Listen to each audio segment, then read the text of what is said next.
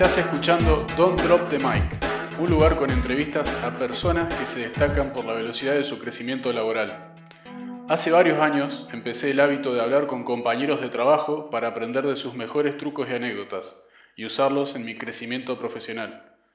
Desde ese momento me parecía que esos consejos valiosos merecían ser publicados. Este podcast es un intento de hacerlo. Estamos acá con Jessica Ramírez, es una jefa que tuve en algún momento en Mercado Libre por varios años. Me ayudó muchísimo en mi crecimiento. Aprendí trabajando con ella la importancia de escuchar, aunque no estés de acuerdo con lo que estén diciendo, aunque caigas a la, al, debate o, o a la conversación con una postura ya tomada. Igual escuchar porque podés enterarte de algo que no sabes. Y una cosa que también me llama mucho de su forma de trabajar es que tiene muy presente la energía que se maneja en ese momento, cómo la gente se siente. Recuerdo varias anécdotas donde primero ponía la energía correcta y después se centraba en, cuál era el trabajo que había que hacer. Así que bueno, muchas gracias Jessy por bueno, acceder a hacer eh, esta entrevista. Bueno, hola Dami, ¿cómo estás? Bueno, muchas gracias a vos por invitarme. Eh, me siento halagada con la invitación y, y, con la entrevista, así que bueno, muchas gracias por eso y por la invitación. Bueno, si querés, la primera pregunta eh, tiene que ver con, hace poco ascendiste a, manager, que es un, puesto alto de, jerarquía en, la empresa. Quería, si me podés contar o narrar como una serie de pasos, ¿cómo, cómo fue tu camino hasta ahí desde, desde el arranque? Bueno, dale, perfecto. Me voy a remontar a los inicios, a mi niñez, si se quiere, pero bueno, yo no soy de San Luis, vengo de, Mendoza, de Alvear, y viví muy eh, de, chica en una zona rural, de campo, y mis papás siempre fueron muy trabajadores y humildes, y en eso, búsqueda de progreso y demás, en, algún momento de, de, la vida decidieron mudarse a San Luis, y de ahí yo me vine con ellos, cuando habré tenido aproximadamente 14 años.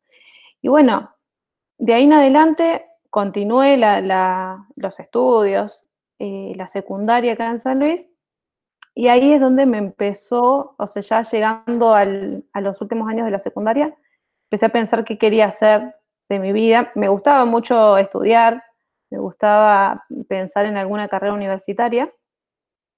Es más, me pasó que, me propuse en, el anteúltimo año de la secundaria llegar a la universidad antes, entonces eh, me propuse ahí hacer dos años juntos de la escuela secundaria, entonces mientras estaba haciendo el octavo, eh, empecé a cursar el noveno, sería, entonces adelantaba algunas materias o las hacías libres, mientras otras las iba cursando con el año siguiente porque tenían que ser presenciales, entonces bueno, tenía tantas ganas de empezar la universidad que que me propuse eso y, avancé y, lo logré, así que eso fue como un buen hito y, arrancando ¿no? en esta carrera que yo quería.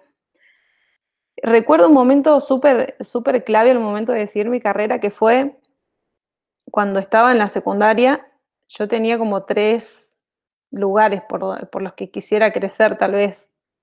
Me gustaba mucho la física, química y computación y, tenía una tendencia más que nada por la computación, pero yo estaba en una situación en ese momento, adolescencia y demás, que estaba con todo hacía un tiempo y a mi noviecito no le gustaba tanto computación, entonces, eh, como yo tenía esas tres posibilidades, bueno, dale, hagamos algo que, nos guste a los dos, y él me empujaba un poco por química. Entonces, yo estuve a punto como de arrancar por química, cuando tuve una charla con un profesor que, que para mí fue mi referente o que me, guió en estos arranques de, mi carrera, que me dijo claramente, vos hacé lo que, lo que sientas, lo que más te guste, lo que creas que es tu futuro.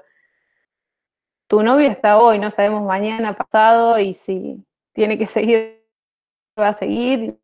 y me dio un consejo re lindo, la verdad que me, me sirvió para ese momento de seguirme por lo que yo más quería, que era computación, y arranqué por ahí. Y ese fue como el primer paso que fue, bueno, empezamos a estudiar y a ver de qué se trata esto de la computación, ¿no? de ciencias de la computación, porque hasta ese momento yo no sabía muy bien de qué se trataba. Y no lo supe mucho durante los primeros años, pero más adelante cuando comencé a trabajar, eh, ahí me fui dando cuenta un poco de qué, de qué iba la computación y, el desarrollo de software y, toda esta carrera.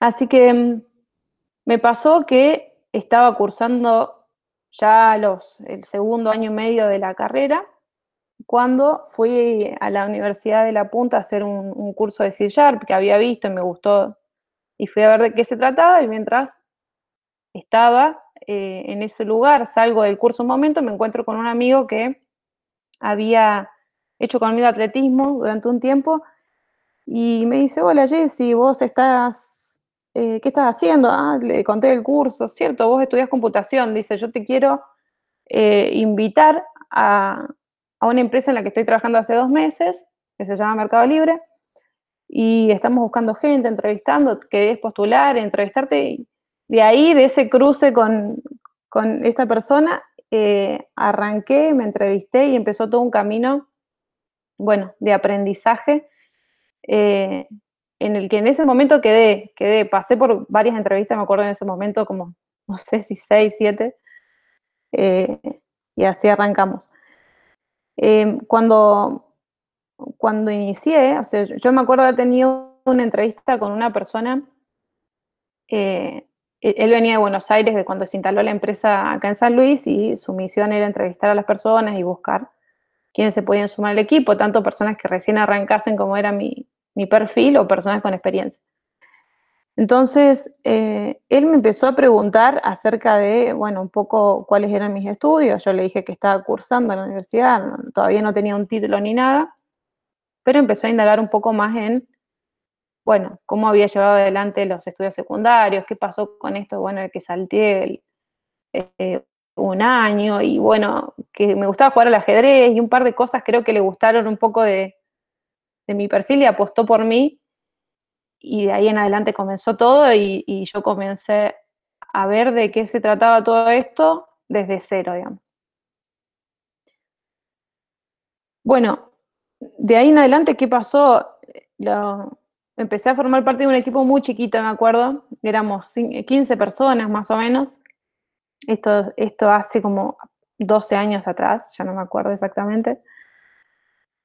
Y eh, empecé a tener las primeras, los primeros proyectos o eh, clases con mi líder en ese momento que empezaba haciéndonos una introducción del lenguaje, desde lo más mínimo, ¿no? Porque en la universidad habíamos estudiado algunas cosas, algunos lenguajes, pero no era ni ahí lo que empezábamos a trabajar ya en la, empresa. Entonces, emprender lenguaje, aprender lenguajes, a, a formar parte de un equipo, a entender qué son los proyectos y de ahí en adelante, bueno, a, involucrarme.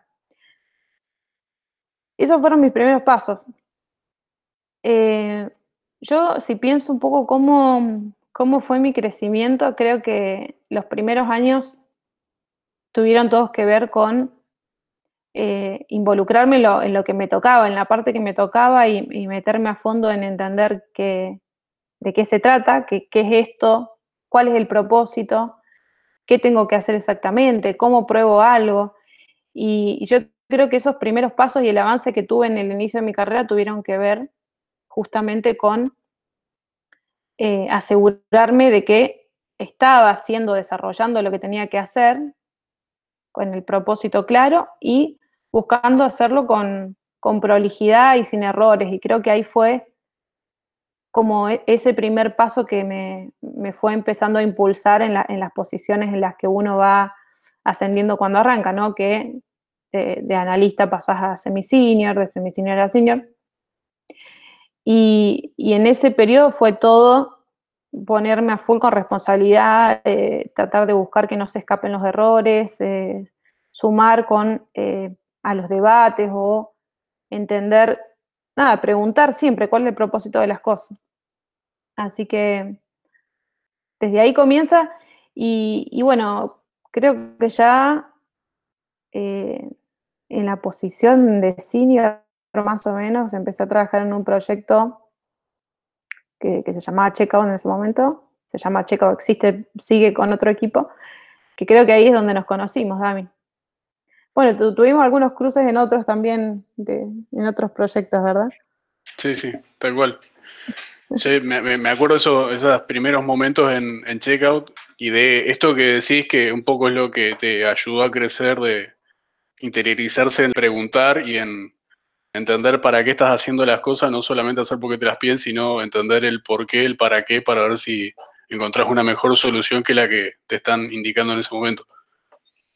exacto, exacto. Em, yo creo que eso, personalmente creo que eso fue lo que me, ayudó y me sigue ayudando en parte de mi crecimiento, que es no quedarse con lo que viene, con lo que dicen que, tenemos que hacer, es justamente, bueno, ¿cuál, ¿cuál, es el problema a resolver? ¿Cuál es el propósito de lo que queremos solucionar? Y repensemos si esta es la mejor solución o hay otras alternativas, o se pueden caer de otra forma o en otras etapas. Entonces, eh, con esos aportes en diferentes instancias de, mi vida, de, lo que podía aportar, creo que fui creciendo un poco con eso, hasta llegar, bueno, a una posición de liderazgo que fue cuando empecé mi, mi carrera de PL, ¿no? Que ahí creo eh, empieza a encajar un poco más con la presentación y lo que contabas antes, que, que, puedo explayarme un poco o ahondar. ¿Sí? Vos decías, Dami, que, o, parte de mi presentación, o, lo que te gustaba que destacabas, tenía que ver con, con escuchar. Escuchar como si la otra persona te dijese algo que no supieses al, menos yo eh, fue personal porque, digamos, yo caía como, caía a las discusiones con, una decisión ya tomada y, no había forma de que exista otra alternativa o que me sorprenda, como que no existía el lugar y, y sí, lo que, lo que más me aportó trabajar con vos fue como abrir un poco la puerta a la curiosidad, a, entender que te podían llegar a decir algo que no habías considerado. Sí, está, está bueno eh, eso, eso que decís. A mí, o sea, me pasó que, obviamente, actuar de esa manera en el escuchar o en el tratar de, aportar quizás cosas que, otros no vieron, fue un aprendizaje para mí. Yo, o, cuando vas arrancando, en general te pasa que vos crees que estás recontra seguro de lo que estás haciendo o que es la verdad absoluta de algo en una solución. Y después te das cuenta que habían otras aristas o que habían otras cosas que no habías considerado. Y entonces ahí te vas dando cuenta también en diferentes situaciones de, bueno, lo importante que es eh, escuchar la opinión del otro, ver qué es eso que está viendo que yo no vi, y ahí empieza a ser la parte más enriquecedora.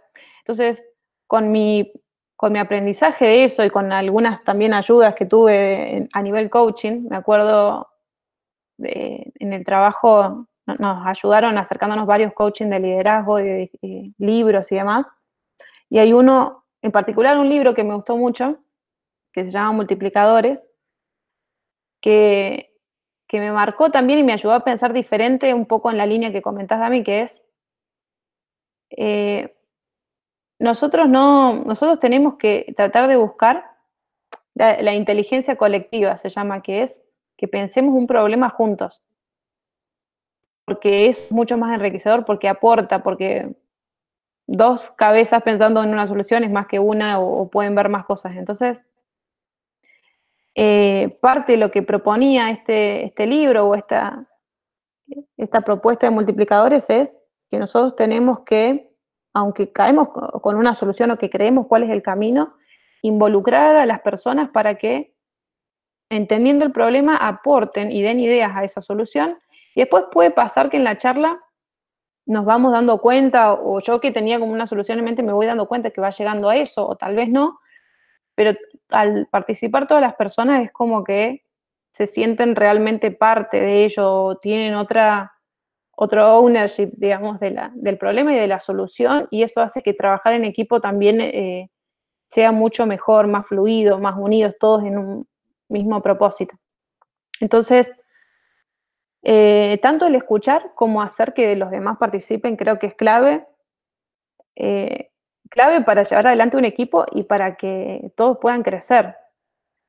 me pasó también en esto Dami, que contás que mm, el escuchar eh, lo, vas a necesitar en, toda tu carrera, para todas las cosas, para la vida misma en realidad.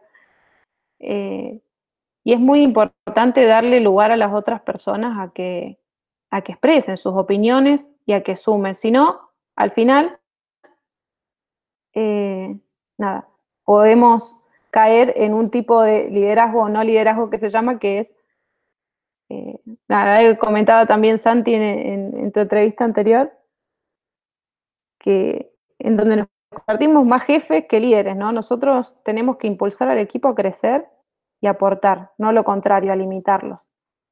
Eh, entonces, nada, eso me marcó, eso fue una decisión también en el tipo de, líder que quiero ser, que es un líder que, trae a las personas a la mesa o a la sala a debatir y a, aportar y a escuchar cada uno de los lugares para tratar de buscar una solución mejor para todos. Me gusta esto que decís de, de hacer que la gente se sienta parte de la solución. Por ahí relacionado a, no sé si será esta la lección, pero una, una pregunta que tengo es, ¿qué lección es la más valiosa que tuviste en tu camino de aprendizaje y que te costó obtener? Quizás fue por darte la cabeza contra la pared o una situación así difícil. Bueno, eh, sí, tuve varias, pero voy a elegir por ahí la que más me marca también en mi aprendizaje. Yo soy una persona con bastante, con mucha energía y, que le gusta hacer cosas. Entonces, cuando tengo algo en mente o, me lo propongo hacer, es como que me enfoco en eso y trato de poner todas las energías, toda la energía. Y en esa energía me pasaba de que yo tenía que resolver negociaciones, cosas con otros equipos, con otras personas, y muchas veces no tenía el, el feliz, sí, hagámoslo, vamos para adelante, te acompaño. Eh, muchas veces estaba en estas situaciones de el no y las fricciones y eso me costó eh, al principio entender desde, desde la forma de abordar ese tipo de charlas y de negociaciones hasta también que lo que yo me quiero proponer tal vez tenga que bajarle un cambio o eh, definirle nuevas, nuevas fechas o alternativas o demás. Entonces, mi lección fue que, que es importante ser empático con las otras personas a las que vamos a, pedir o negociar o, buscar un acuerdo para llevar adelante un proyecto o alguna iniciativa cualquiera sea. Y, hay que ponerse un poco en el lugar del otro también y de relajarse hasta cierto punto, digo, ¿no? Relajarse en cuanto a lo que uno quiere conseguir. Entender de que se puede avanzar hasta que, hasta cierto punto, digamos, sin, sin afectar o empezar a tener eh, malas relaciones, digamos. Me empezó, que, me empezó a pasar que en un momento, o con algunas personas, para mí no era tan sencillo hablar y ahí fue como mi desafío de decir cómo expongo esta situación, cómo la llevo adelante sin frustrarme. Y, nada, eso, eso creo que fue parte de mi aprendizaje eh, ya al día de hoy como que eh, situaciones en ese sentido las abordo de otro lado, pero me, choqué varias veces con la pared y creo que ahí, ahí tuve grandes cosas para aprender y para seguir creciendo. Genial. Una pregunta es un poco relacionada a, también lo, que dije al principio de, lo que observo que me ayudaste un montón a crecer, es ¿cómo dirías que se provoca el crecimiento en las personas? A ver, primero, Gami, creo que la forma de, impulsar el crecimiento de las personas es, primero en una posición de líderes dándole el lugar a esas personas. O sea, yo como líder tengo que asegurarme que ellos tengan el espacio para, para que puedan crecer. Si, yo absorbo en tareas o los limito, no les doy el lugar, ya les estoy también de alguna manera yo misma limitando. Entonces, mi manera por ahí de, encarar o de ayudar ese crecimiento de la persona tenía que ver con darle el espacio y después decirle, mostrarles tal vez, acá está la oportunidad. O sea, creo que cosas que, muchos de nosotros no, vemos o que nos lleva un tiempo a entender es que todos los problemas que ocurren, ya sea en desarrollar una solución, en una metodología de trabajo, en una forma de comunicarse. Todos esos problemas que vemos en todas partes son oportunidades. Y a veces nos cuesta hacer ese clic de decir, es un problema me estoy quejando, me quejo, me quejo, y pasamos a decir, es un problema buenísimo, tengo que encontrarle una solución. Entonces, creo que, parte de también mis intervenciones con, con, muchas personas con las que me fui cruzando como liderazgo fue hacerle ver que eso que está ahí adelante, que es un problema por el cual me quejo, se puede transformar en una oportunidad. Y que hay tantas que yo puedo elegir en cuál de ellas crecer. Y ese crecimiento va a ayudar para potenciar mis eh, fortalezas o para encaminar hacia donde yo quiero ir mi desarrollo. Entonces, si, vos de repente querés trabajar en ser un líder técnico, por decir algo, y te estás quejando de que tu aplicación tiene un montón de bugs, es inentendible, es una ensalada, como le decimos, bueno, ve eso como oportunidades y trae una propuesta, impulsala, hablemos de cómo llevarla adelante. Entonces, creo que, ese fue un poco mi foco y mi intervención y decir, ahí están las cosas, te ayudo, organicémosla, llevémosla adelante y no tengas miedo. Quizás también muchas personas tenían miedo, tienen miedo de preguntar, exponerse o dar una charla de algo sin saberla demasiado. Entonces, también es esto de animate, animate porque esa exposición es la que te va dando feedback, te va challengeando a crecer.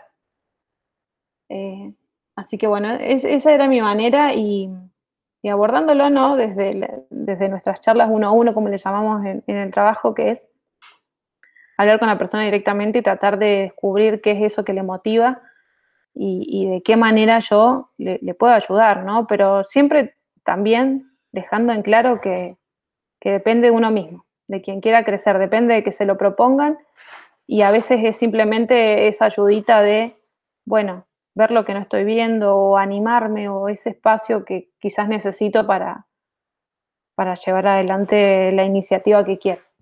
Tengo unas preguntas sobre liderazgo. La primera es, hablaste sobre diferentes estilos de líder, que vos como elegiste tu estilo basado en, sumar al resto y, no, ser el, que diga exactamente qué hay que hacer, sino como que el lugar a sumarse en la, solución. Y asumo que de esto vienen muchos estilos de liderazgo. Acá la pregunta es, para vos, ¿qué no puede faltar en un líder? Bien.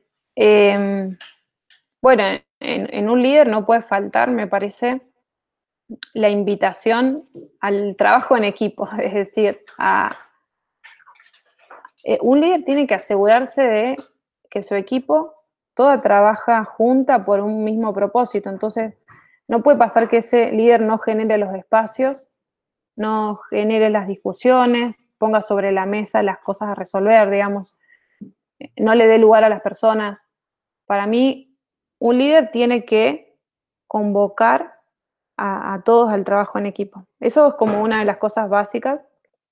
Y después, también un, líder tiene que mostrar con el ejemplo. Yo creo que un líder eh, que viene y que lo junta y diga resuelvan un problema y se va, o sea, no, no, es el estilo, por lo menos a mí que me gusta, creo que esa persona tiene que estar súper involucrada en lo que hace su equipo, en lo que debe resolver, ser parte, uno más todos somos uno más, digamos, en, ese equipo con diferentes roles tal vez, pero tiene que estar súper presente, creo que eso es clave.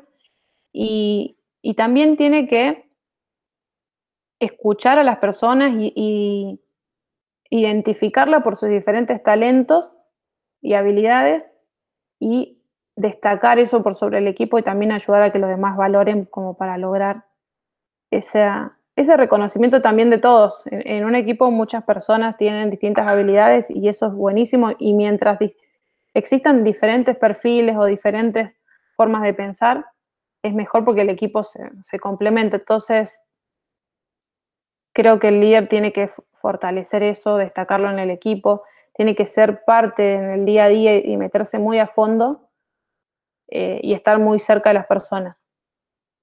Eh, además, bueno, ¿Qué otras cosas creo que no pueden faltar como, como skill de un líder? Que sea una persona que eh, puede expresar claramente cuál es el objetivo de su equipo, que lo pueda guiar, armar estos, estos planes básicos para, guiarlos y que el equipo no se sienta perdido. O sea, muchas veces pasa de que las personas del equipo se sienten un poco perdidas o que no sabemos para dónde vamos, o bueno, qué estamos moviendo. Creo que el líder tiene que acercar eso, ¿no? El propósito y, demostrar cómo el equipo va funcionando y para dónde tenemos que ir y lograr ese enganche con lo que se quiere conseguir.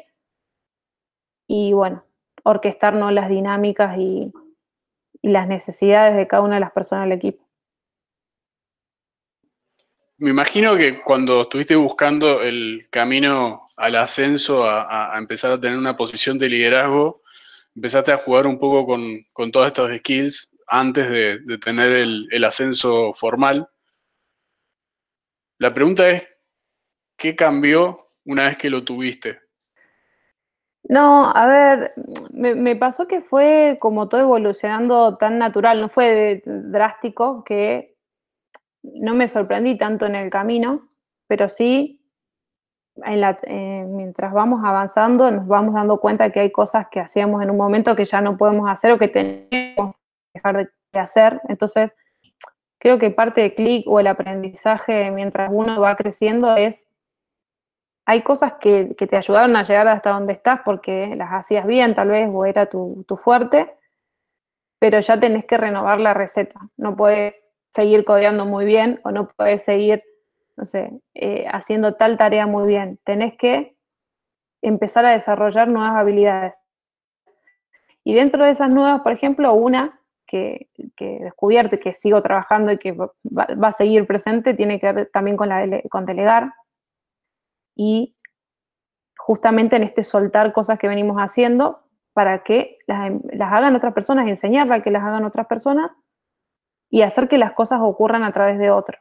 Delegar para poder enfocarse en otros temas. Y creo, creo que eso fue un, uno del eh, aprendizaje, pero como decía Dami, no, no, no lo vi como un, una cosa que, que, ocurre del día a la mañana, es parte de lo que, lo que va uno va descubriendo también en el camino, pero creo que es súper importante y valioso eso que siempre lo tengamos presente. Si nosotros queremos ir hacia tal dirección, eh, hay cosas que nos vienen funcionando muy bien, que están buenísimas, pero tenemos que buscarle la B2, digamos, buscarle la rosca para que esas cosas que queremos mantener en nuestro equipo sigan ocurriendo, pero no necesariamente a través de nosotros, sino a través de otras personas.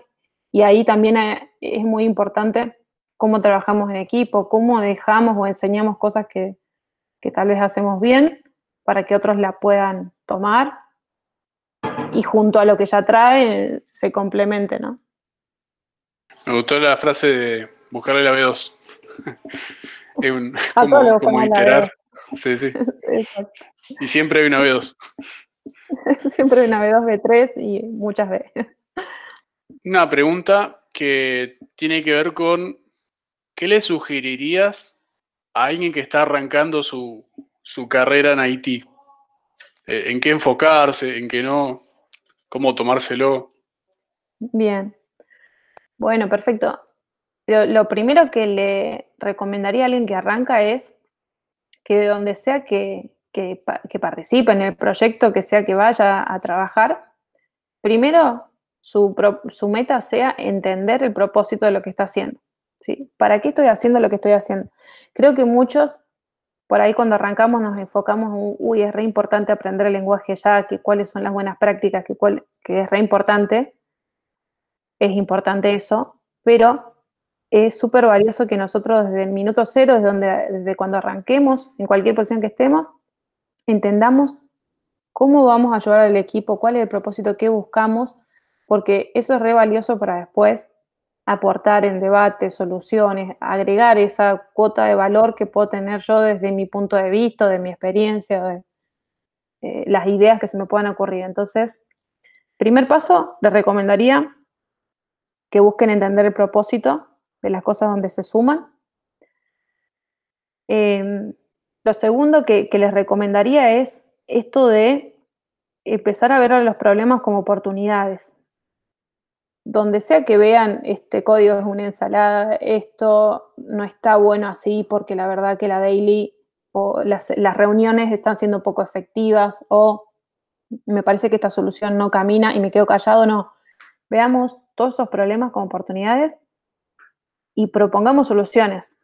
¿sí? La, la exposición de un problema, de una incomodidad, va acompañada de una propuesta. Entonces, lo que te recomendaría como segundo paso es eso, emprender, buscar problemas y llevar soluciones.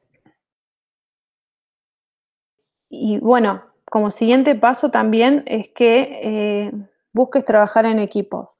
Eh, la verdad que, hoy en día eso es súper valioso, donde sea que vos vayas a trabajar en equipo, porque puede ser un súper crack técnico o, no sé, de un lenguaje o de cierta tecnología, pero eh, si no sabes trabajar en equipo, difícilmente puedas crecer.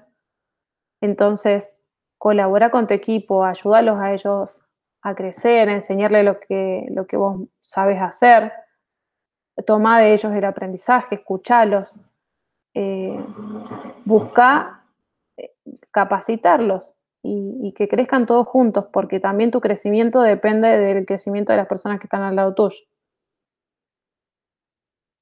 Em, bueno, e, eso da a mí como primeros puntos. Podría contar varias más, pero voy a, voy a abrumarlos. No, para nada. Yo, yo al menos estoy muy entretenido escuchando. Eh, ahí te quería eh, pedir que pandas en qué sería una persona que es buena trabajando en equipo. Bien, bueno, una persona para mí buena trabajando en equipo es desde las cosas más, más chiquitas. Voy a decir algo como, voy a decir algo soft primero que tiene que ver con que muchas veces nos pasa que estamos trabajando con una persona que, que nos incomoda cosas que hace o que no nos gustan.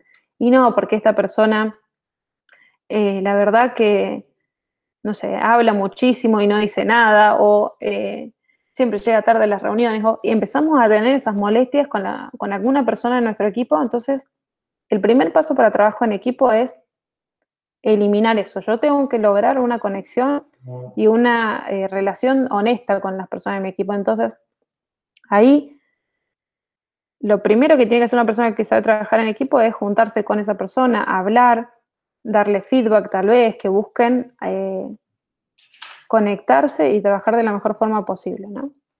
Eso ya, eh, o sea, hablando de uno de los puntos que tiene que ver con las relaciones de las personas de tu equipo. La segunda es que una persona que trabaja en equipo tiene que estar súper disponible, abierta a ayudar, a escuchar en lo que sea que la otra persona necesite. Si vemos que está bloqueado con algo, que tiene algún problema o que, eh, no sé, necesita ayuda nuestra, no es decirle, bueno, mañana pasado o qué sé yo. Muchas veces lo tenemos que decir porque tenemos muchas cosas, pero darle ese espacio, responderle de buena manera y ayudar. Eh, ayudar las necesidades que cualquier persona tenga. Nos pasa muchos, todos nosotros, eh, de alguna otra forma hemos sido coaching de alguien, enseñándole acerca de una parte del producto que más conocemos, de un lenguaje, de una forma de hacer algo. Entonces, eso, estar siempre predispuesto, con buena actitud, buen clima, es parte también de trabajar en equipo.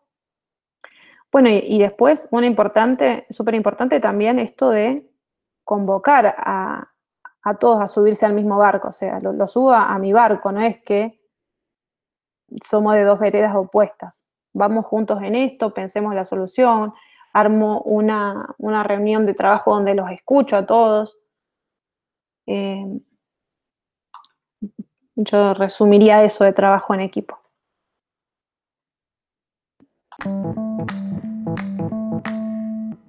En base a conversaciones como estas, además de libros, cursos y sesiones de coaching, escribí tres herramientas para un crecimiento ilimitado. Ahí podés encontrar ideas, fundamentos, ejercicios para llevar tu carrera al siguiente nivel disponible en formato físico en librerías de Argentina y digital por Amazon.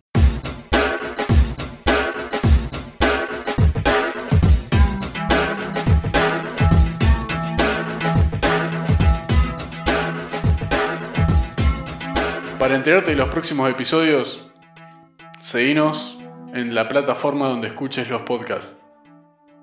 Hasta la próxima.